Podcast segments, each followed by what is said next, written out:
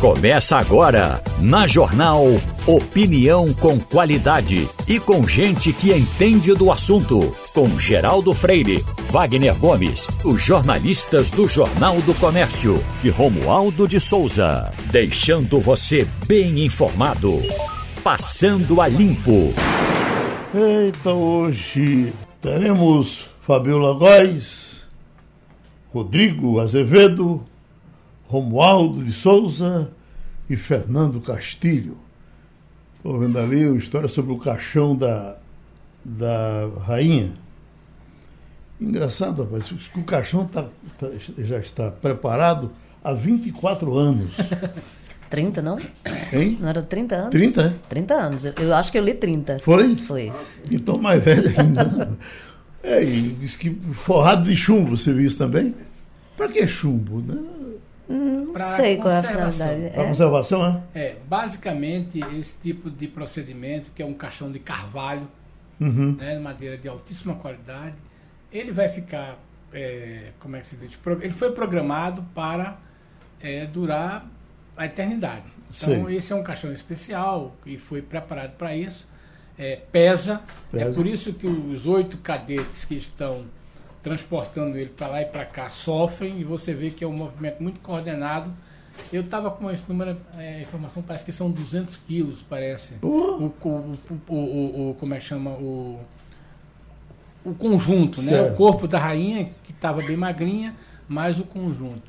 Mas é uma preparação, até porque é o seguinte, a Rainha Elizabeth era, viveu tanto tempo nela que ela programou rigorosamente cada, cada passo desse seu sepultamento.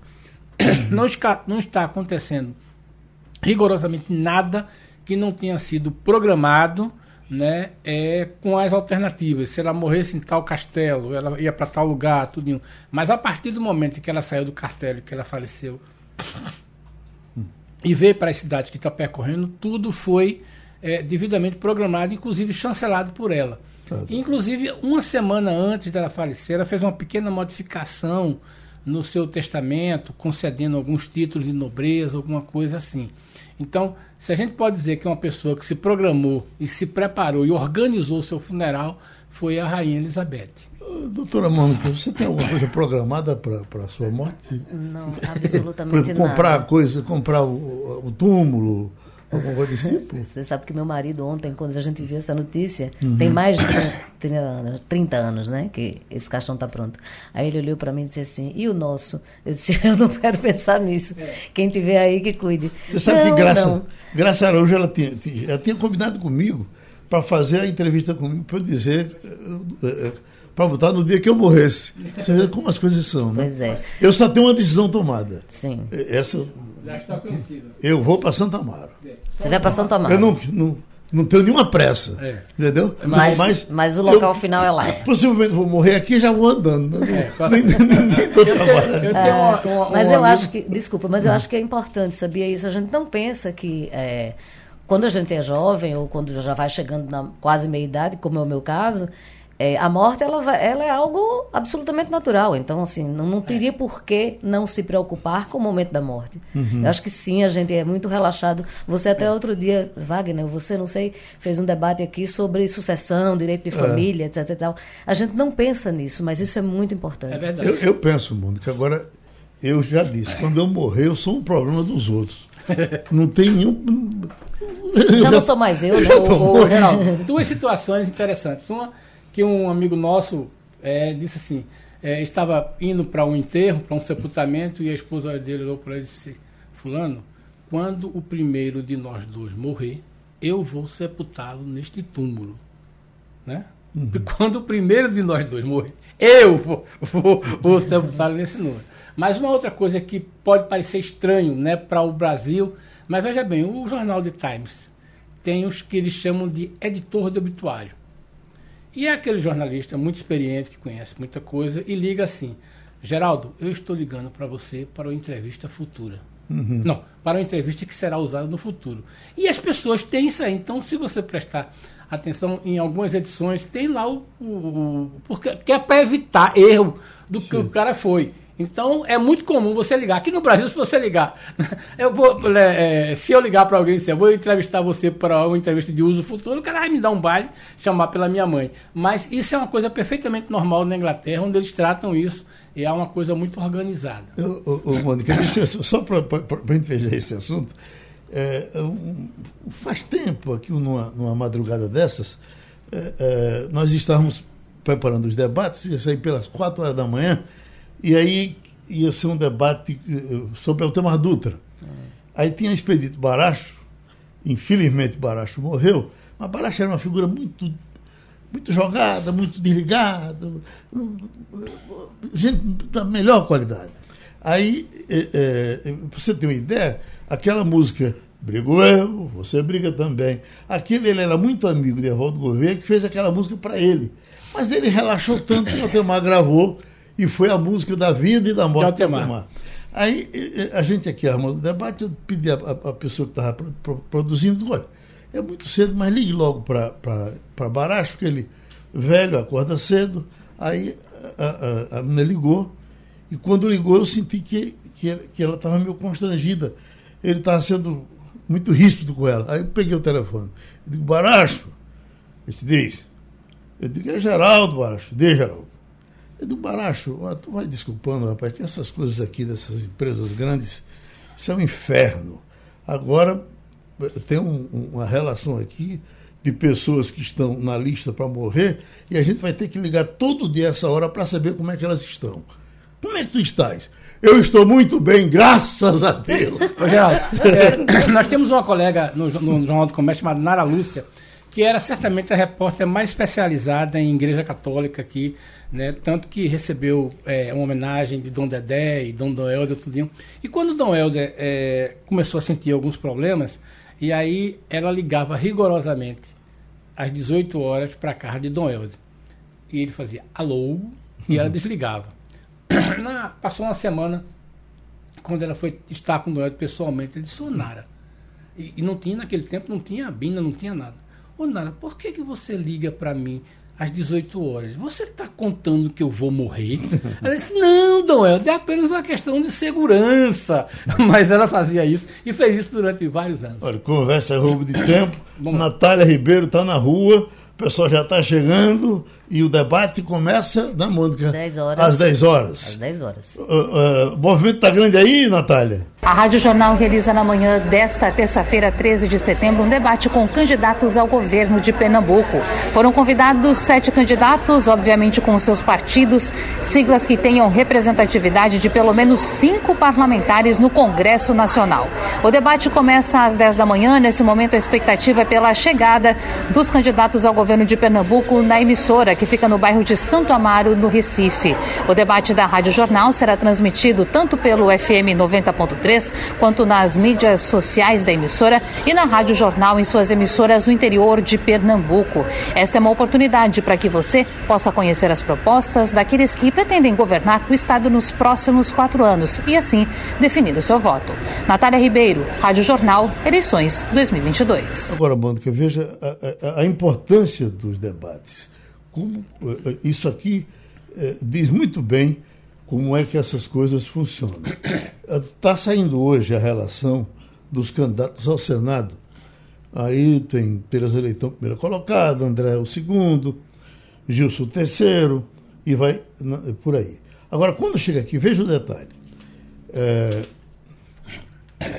27%, 27% disseram que não votarão em nenhum dos candidatos ou optarão por branco ou nulo. Outros 21% disseram que ainda não sabem eh, e não responderam como vão votar. Então você tem você tem 40. Isso você está falando para Senado, você né? Tem, é, você, é, você tem 48% das pessoas indecisas. A primeira colocada que é Tereza Leitão, tem 20% eh, eh, de votos. Significa por quê? Porque quando você vai para os debates, o caso de Simone Tebet é, é, é exemplar. As pessoas. Entrou Simone Tebet para a campanha, mas quem é Simone Tebet? De repente ela apareceu, correram então para votar na moça, os números dela foram crescendo. Bom, é, Então, se não é o debate, as pessoas não sabem quem é. É, o debate aliado a todo o conjunto né, de propaganda eleitoral gratuita no rádio e na TV, que ainda tem um poder muito grande, né? Você conversou com o professor Lavareda semana passada sobre isso. É, não, há, não há como negar que depois que você começa ali o horário eleitoral gratuito, que esse ano tem sido né, mais curto do que em outros anos, as candidaturas elas começam a se movimentar os números começam a se movimentar. Você falou de Simone Tebet e não tenha dúvida de que aquela, aquela primeira aparição no debate, da maneira incisiva como ela apareceu ali, né? Com, uhum. com todos os postulantes, aqueles que deveriam estar, ter sido, terem sido chamados para o debate, certamente deu uma visibilidade que ela não teria em outra, em outra ocasião. Além de ser uma coisa honesta, né, Mônica? Porque, na verdade, se eu não compareço ao debate, significa que eu tenho alguma coisa a esconder. E o que eu tenho que mais ser para o meu eleitor é transparente, né? Justamente. O debate é a hora do confronto de ideias. Uhum. É no debate, o jogo democrático é isso, né? Eu falo, você discorda, você contrapõe, eu contraponho. Quer dizer, quando você fala sozinho, apenas para quem você quer, Diferentemente de uma entrevista, e eu sempre gosto de diferenciar isso, o jornalista, quando ele vai entrevistar alguém, ele pode, por mais incisivo que ele seja, por mais dados que ele tenha, ele não é o contraponto, ele não é o concorrente, ele não é o rival daquela pessoa, né? Uhum. Então, quando você contrapõe ideias, significa que você está no jogo democrático, que você está disposto sim a discutir e, de fato, não tem nada a esconder. Então, esse é o grande momento do eleitor, eu diria, né? Não é nem necessariamente a gente fica aqui nos bastidores trabalhando é, incessantemente para trazer um melhor produto, né? Trazer um, um, produto de qualidade, nesse caso hoje, um produto de rádio, mas que também não deixa de ter o audiovisual completo, vai ser transmitido em todas as redes sociais com imagem, com tudo. A gente faz o melhor para ter a melhor qualidade de produto no ar. Mas Natália está chamando, viu? Já tem candidato chegando. Tem candidato chegando, então vamos lá. Oi, Natália. O debate da Rádio Jornal começa daqui a pouco e é por isso que a primeira candidata, Raquel Lira, do PSDB ao governo do Estado, já chegou nas dependências da emissora. Estou com ela agora. Primeiramente, bom dia, candidata. E depois lhe perguntar qual a expectativa para esse debate. Bom dia a todos os ouvintes da Rádio Jornal. Uma expectativa super positiva de poder nos apresentarmos mais uma vez as nossas propostas, as nossas realizações e aquilo que a gente pretende fazer no futuro de Pernambuco. A gente quer transformar o nosso estado e vejo nesse debate de hoje o primeiro a acontecer na capital de Pernambuco, a gente poder discutir sobre os sonhos de Pernambuco, como a gente vai conseguir transformá-lo num local muito melhor para se viver. Obrigada, candidata. Boa sorte. Natália Ribeiro, Rádio Jornal, eleições 2022. Pronto, Natália, vai ser no, no, no auditório da vai TV? Vai ser no Estúdio B da TV, uhum. com transmissão por todas as nossas mídias sociais, no site da Rádio Jornal, Facebook, Instagram, tudo transmitido com áudio e vídeo. Você já está então, correndo para lá? Estou correndo para lá. Chamar Romualdo de Souza, que está em Brasília. E Romualdo, uh, a questão do piso dos enfermeiros. Agora eu estou lendo aqui uma manchete do jornal do Rio Grande do Norte. Piso de enfermagem pode deixar um milhão e cem mil sem atendimento no Rio Grande do Norte. Imagine. Uh, e e a votação vai aí lentamente e continuando, não é isso, Romualdo? É, essa votação pode durar, pode se estender até a próxima sexta-feira. Se os ministros concluírem a votação, entregarem o voto antes, aí ela pode ser resolvida antes da próxima sexta-feira, dia 16. Agora, um detalhe importante, Geraldo. O ministro Luiz Fux que até ontem era presidente do Supremo Tribunal Federal, ontem antecipou que, como ele não teve tempo de analisar todos os detalhes, ele poderá, a palavra que os operadores do direito usam é evocar, podem trazer, ele quer trazer para o plenário real, em vez do virtual, esse debate. E aí, se ele trouxer para o plenário do Supremo Tribunal Federal, tudo que foi votado vai ser deixado de lado, os argumentos terão de ser, além de por escrito, terão de ser também no, no gogó, como a gente costuma dizer na linguagem popular, e aí novos depoimentos poderão ser é, pedidos, como, por exemplo, aí virá alguém da Advocacia Geral da União, que pode ser o ministro Bruno Bianchi, virá alguém é, da Confederação Nacional de Municípios, que já se colocou como é, amigo dessa causa, e, claro, o representante da Federação da Área de Saúde Privada. Na prática, se o ministro Luiz Fux fizer isso, aí sim vai se estender por mais um ou dois meses. A outra questão é: Fux também já havia manifestado a preocupação de que esse tipo de. Da, o mesmo debate que a gente já travou aqui na Rádio Jornal. Esse tipo de iniciativa não pode se dar por meio do poder legislativo e esse projeto é de autoria do senador Fabiano Contarato, do PT do Espírito Santo. Pode ser uma causa jurídica para brecar o projeto, Geraldo. Uhum. Pronto, Romualdo. Agora, uh, uh, você imagina o seguinte: enquanto o Supremo está discutindo isso, era para o Congresso Nacional estar se antecipando, trocando ideias, porque é dele que vai, o executivo também, olha, vamos encontrar o dele, vai ter que sair daqui ou dali. Isso, isso o pessoal está esperando. O Supremo não vai dizer isso, né? O Supremo vai dizer se para ou continua, não é isso? É, o discurso que já está pronto, tanto no Poder Executivo, que foi o presidente da República que sancionou o projeto, ou seja, que assinou, que aprovou o projeto, como aqui no Congresso Nacional, os 513 deputados e 81 senadores, é de que a tal da judicialização pode ter emperrado esse projeto aí que trata do piso de enfermagem. Ou seja, o executivo e o legislativo vão jogar a responsabilidade para o poder judiciário.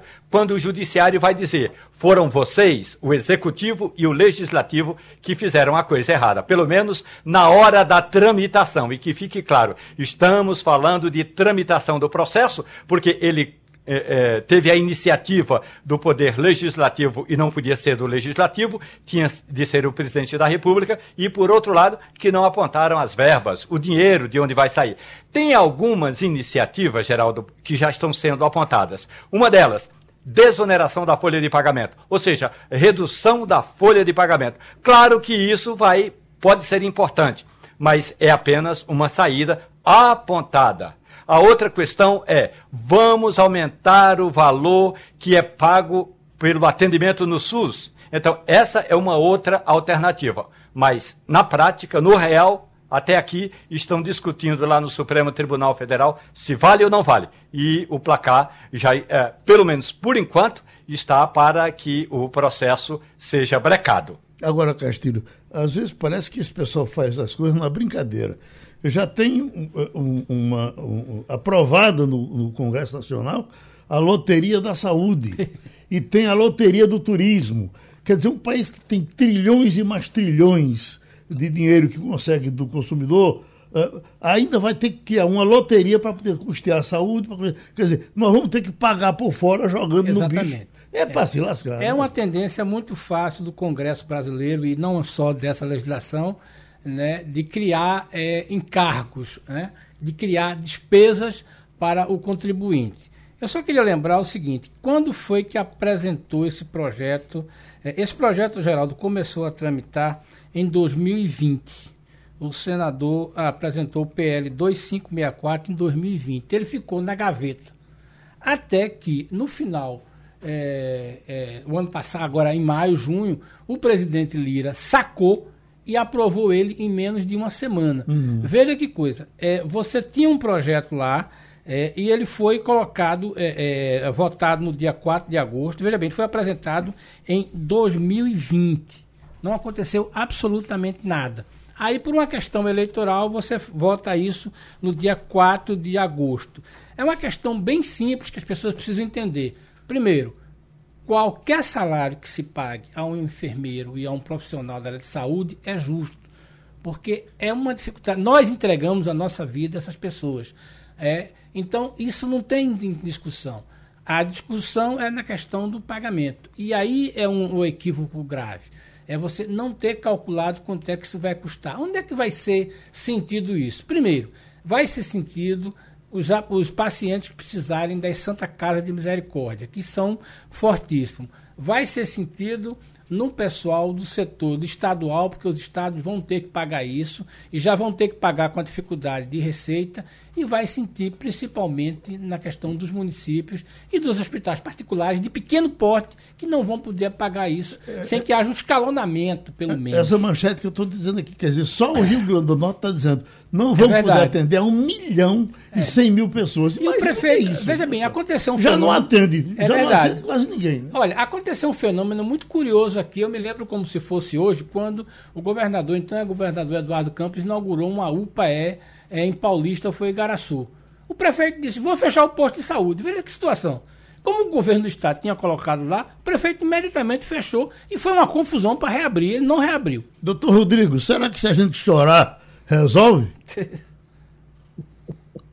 Antes resolvesse, né, Geraldo? É? É, tudo é feito aqui de forma soldada e com interesses políticos, né? Então, esse, se sair esse piso do jeito que ele está desenhado, as repercussões serão imensas em planos de saúde, pequenos hospitais, hospitais privados que trabalham com a tabela do SUS que não é reajustada há muitos anos. Né? Então, o Brasil é um país imenso, com diferenças sociais e financeiras gigantescas, então é preciso se estudar isso. Castilho falou muito bem, é, o, a classe trabalhadora merece, acho que qualquer profissional merece ter um piso definido em lei, Agora, como a gente vai definir esse piso é que vem, é que é o importante, né? Será que o piso deve ser igual para o camarada que trabalha no município do Amazonas para o que trabalha no município do estado de São Paulo? É, o custo de vida de um lugar e do outro é completamente diferente e a realidade econômica de um lugar para o outro é completamente diferente. Então, não dá para passar a régua e tratar todo mundo de forma igual aqui no Brasil, porque a própria Constituição define. Né? O princípio da isonomia é você considerar as diferenças e tratar de forma diferente a, a medida de, de cada diferença existente entre, entre um ponto e outro. Né? A expectativa então, para o debate está aumentando. A isonomia não é tratar todos continuam igual, chegando. É considerar Natália? as diferenças e levar em consideração em como aplicar aquela, aquela igualdade na medida de cada diferença entendida aí naquelas pessoas envolvidas. Pronto, Natália, chegou mais gente? Continuamos recebendo os candidatos que hoje participam do debate da Rádio Jornal. Agora estou com Danilo Cabral, do PSB. E, candidato, primeiro, desejar as boas-vindas e depois lhe perguntar qual a sua expectativa para o debate. Primeiro, parabenizar mais uma vez o Sistema Jornal do Comércio por essa iniciativa, né, que permite que os candidatos possam apresentar né, qual é o caminho que querem fazer para Pernambuco a partir de 2023. Eu tenho participado de todos os debates que fui convidado, convocado, né, e é uma oportunidade para que a gente possa contar um pouco da nossa história, de quem tem 35 anos de vida dedicada a Pernambuco, que já ocupou diversas funções públicas, três vezes deputado federal, secretário de Estado também por três vezes, deu uma contribuição também para que a gente pudesse melhorar a educação pública do Estado de Pernambuco. E eu acho que a gente tem uma oportunidade nesse momento também de falar do futuro, sempre discutindo aquilo que é importante para Pernambuco. Tá bem. Um ótimo debate. Boa sorte, candidato. Natália Ribeiro, Rádio Jornal, eleições 2022. Parece que está chegando mais gente aí, né, Natália? Estou vendo daqui. Oi. Hoje é dia de debate na Rádio Jornal com os candidatos ao governo do Estado. E agora estou com Miguel Coelho, candidato pela União Brasil. Primeiro, lhe dar bom dia, desejar boa sorte, candidato, e lhe perguntar qual a sua expectativa para esse debate. Bom, bom dia a todos. Uma expectativa boa. Aqui a gente está em cadeia né, para todo o Estado, pela Rádio Jornal. Então é importante que o eleitor nos conheça, escute as nossas propostas e compare quem está preparado, quem tem projeto, quem tem experiência e competência para tirar Pernambuco desse atraso e recuperar a nossa força, a nossa liderança, as oportunidades para as pessoas. Então, estou animado que vamos sair daqui ainda maior e mais animado para vencer as eleições esse ano. Candidato, um bom debate para você. Natália Ribeiro, Rádio Jornal, eleições 2022. Doutor Rodrigo Azevedo, uh, quando a gente fala de, do Canadá, é, é, poucos são políticos conhecidos do Canadá. Eu nunca decorei o nome de um político do Canadá, seja ele quem fosse. É, é como que o Canadá conseguisse andar assim é, na questão política, distante dos problemas, as coisas simplesmente acontecem, um país tranquilo, organizado. E, para mim, lhe confesso que foi uma surpresa quando eu soube que tinha ligações da, da, da coroa britânica com o Canadá. Porque eu sabia de, um, de, uma, de, de umas obrigações lá entre Estados Unidos e, e, e França. Até as placas do carro, dos carros fazem referência a esses dois países. E qual é a ligação da, da, da, da coroa britânica com o Canadá? A rainha do, da Inglaterra é a rainha do Canadá, João. Sim. O Canadá é um país onde o sistema político é o parlamentarismo, mas tem a rainha britânica, agora o rei britânico, como rei do Canadá. Uhum. O Canadá ele é fruto de uma disputa entre Inglaterra e França, tanto que existe a província é, de Quebec, que é predominantemente francesa. Né? É, por lei, é um país que tem os dois idiomas como idioma oficial, inglês e francês, apesar do francês só ser falado como primeira língua na província francesa, que é Quebec. Uhum. Todas as outras províncias, o inglês é a primeira língua. Não de forma oficial primeira língua, porque o país inteiro é bilíngue, francês e inglês. É, e ele é fruto dessa disputa e acabou que a, a, em torno de, cento, se eu não me engano, 153 anos, é, essa disputa foi encerrada e surgiu o país Canadá.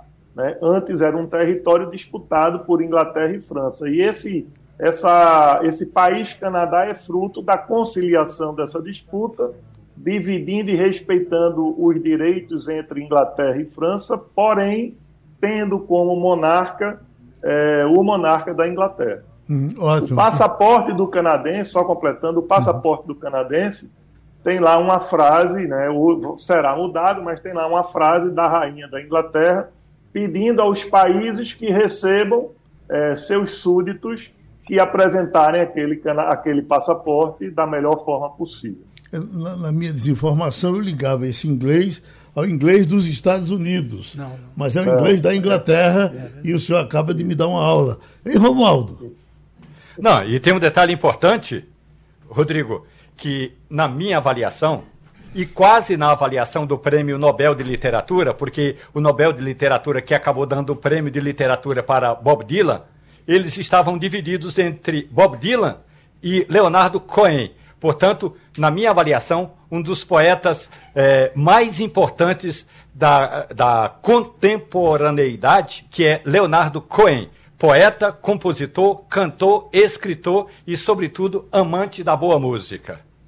É certamente o país mais equilibrado do ponto de vista de finanças. Né? Uhum. Algumas províncias do Canadá chegam a devolver o imposto cobrado a seus cidadãos.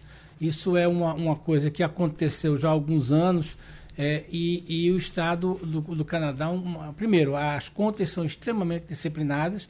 É um país rico, é um país rico, altamente produtor de, de, de alimentos, de, de, uma boa tecnologia. É um país que tem é, atraído milhões, e a expressão é essa mesmo, milhões de jovens né, bem formados dos outros países para trabalhar lá. E tem um país de uma, uma, instabilidade né, é, muito forte. Então, é como se diz: se a gente pudesse desejar um país para a gente, para o Brasil se mirar, não seria nenhum país da Europa, nem os Estados Unidos. Deveria ser o Canadá, pela qualidade de vida que ele oferece a seus cidadãos e a, e a segurança tributária que ele dá para quem habita no Canadá. Pronto, fecha essa história, doutor Rodrigo. O senhor, como cônsul do Canadá, Olha, Geraldo, é, Castilho falou uma coisa correta, né? A questão do, do controle financeiro, porém, o volume de benefícios é públicos que o Canadá tem né, vem endividando muito o Canadá. E o Justin Trudeau vem a cada ano enfrentando um, um, uma crescente oposição ao governo dele por conta dessa ampliação dos benefícios sociais e são destinados à sua, destinados à sua população. A questão da convocação é, do imigrante para o Canadá, do Canadá ter uma política positiva de imigração, ela é muito mais decorrente de um interesse financeiro do que efetivamente de uma necessidade de gente para habitar o Canadá. A gente se engana muito, porque o Canadá é o segundo maior, maior país do mundo em território porém com uma imensa concentração da população naquela linha de fronteira ali com os Estados Unidos. Né? É, quando você vai mais para o norte do Canadá, você não tem nada. Você tem é, áreas imensas, imensas despovoadas por conta do clima. Né? Quanto mais alto no Canadá, mais rigoroso é o frio. Então a população se concentra nas províncias e cidades ali mais próximas dos Estados Unidos. E esse endividamento que o Canadá tem, né, vem preocupando muito, e principalmente nesse período desde que começou a pandemia, esse endividamento aumentou drasticamente por conta das políticas sociais que aumentaram muito. Só para vocês terem uma ideia, o imigrante que estava ainda na condição de estudante é, passou também a ter direito e passou a receber 1.200 dólares por pessoa do governo do Canadá por mais de dois anos. Hum. Então, e agora o Canadá está cobrando de volta esse dinheiro, porque o Canadá simplesmente passou a pagar antes de verificar se a pessoa tinha direito ou não. E agora, com a poeira baixada, verificando a existência de pessoas que não tinham direito àquele benefício, o Canadá está cobrando e eles paguem essa dívida. Né? Já já começa o debate dos candidatos a governador. Vamos dar uma carreirinha aqui com Fabiola Góes, Estados Unidos. Fabiola, eu tava, estava até lendo que o Brasil agora está a, abrindo mão uh, de vacinação para as pessoas que entram no país. Está uh, deixando para lá, o camarada uh, pode entrar, a questão da, da, da Covid cada vez mais está sendo tratada como uma coisa que passou. E você aí, como é que está nos Estados Unidos? Olha, Geraldo, ainda morre muita gente, uma média de mais ou menos 500 pessoas por dia nos Estados Unidos. O número, obviamente, vem caindo, o número de contaminados. Já mais de 70% da população tomou pelo menos a primeira dose e mais de 85% daqueles que têm mais de 65 anos os Estados Unidos têm lidado ainda como se a, a, pandemia não finalizasse, né? Até porque depois agora do verão, né, nos Estados Unidos, pode haver um aumento no número de casos, começa daqui a pouco uma, o outono, a temperatura mais branda, e mas assim, não precisa mais fazer teste de Covid, né, para poder entrar nos Estados Unidos, mas se precisa sim a comprovação de vacinação. Eles pedem, né, ouvi dizer que nem todos e nem todos os aeroportos mas é uma regra, né? Uma regra que está sendo cumprida sim. Castilho? Ô, Fabiola, é, surgiu uma informação ontem bem interessante dizendo que a realidade paralela que Donald Trump viveu é, nos últimos dias, ele dizia simplesmente: eu, não, eu simplesmente não vou sair, não vou entregar o poder. E os funcionários e assessores ficaram desesperados, né? Isso é, é, é, é mais uma, uma, uma, investigação daquela loucura que foi os últimos dias do governo Trump? Como é que está isso aí? está sendo revelado agora num livro especialmente preparado sobre isso. Os funcionários estavam desesperados, né? inclusive estão tendo que prestar conta agora. É verdade, é isso mesmo. É um, um, livro de uma jornalista do New York Times.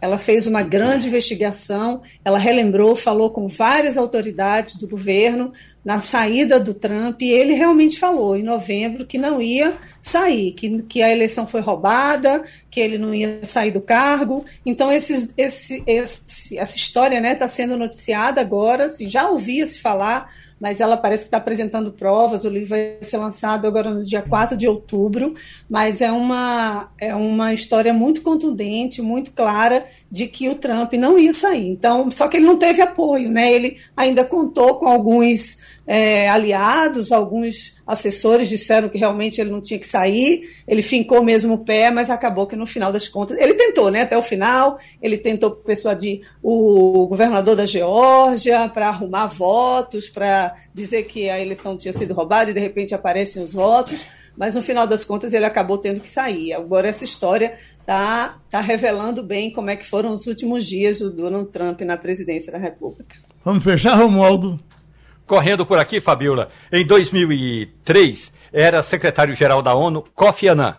Então estava sendo filmada aquela película, aquele filme é, A Intérprete, Nicole Kidman e Champagne. Champagne e Nicole Kidman foram a Kofi Annan e pediram uma autorização para fazer uma filmagem dentro do plenário da ONU. Kofi Annan deu 10 minutos. Se errar, tá, não tem outra saída. Eles fizeram a tomada em sete minutos e o filme mostra o plenário da ONU. A minha pergunta: agora em setembro, o presidente do Brasil, Jair Bolsonaro, vai à ONU, vai à Assembleia da ONU, vai abrir a Assembleia da ONU, como ocorre todo ano.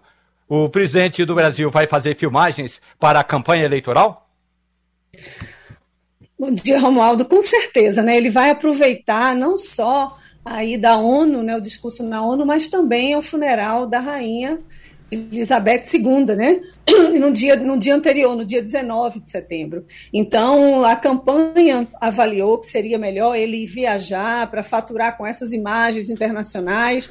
A gente sabe que o ex-presidente Lula ele tinha uma boa relação, um, um cenário positivo para ele e né, o cenário internacional. E agora o Bolsonaro vai querer sim usar não só o funeral da rainha, mas também usar o discurso na ONU durante a campanha eleitoral. Então serão filmagens realmente como você citou e ele vai faturar disso. Foi uma grande avaliação do pessoal da campanha dele por causa das últimas pesquisas que ele já não que ele assim, que ele não tem mais fôlego, não teria, né? Tanto fôlego assim para agora para poder empatar, chegar um pouco a diferença do Lula nesse nesse primeiro turno agora, né? Mas certamente ele vai se aproveitar disso, Romualdo. OK. Vamos embora? A Rádio Jornal apresentou opinião com qualidade e com gente que entende do assunto. Passando a limpo.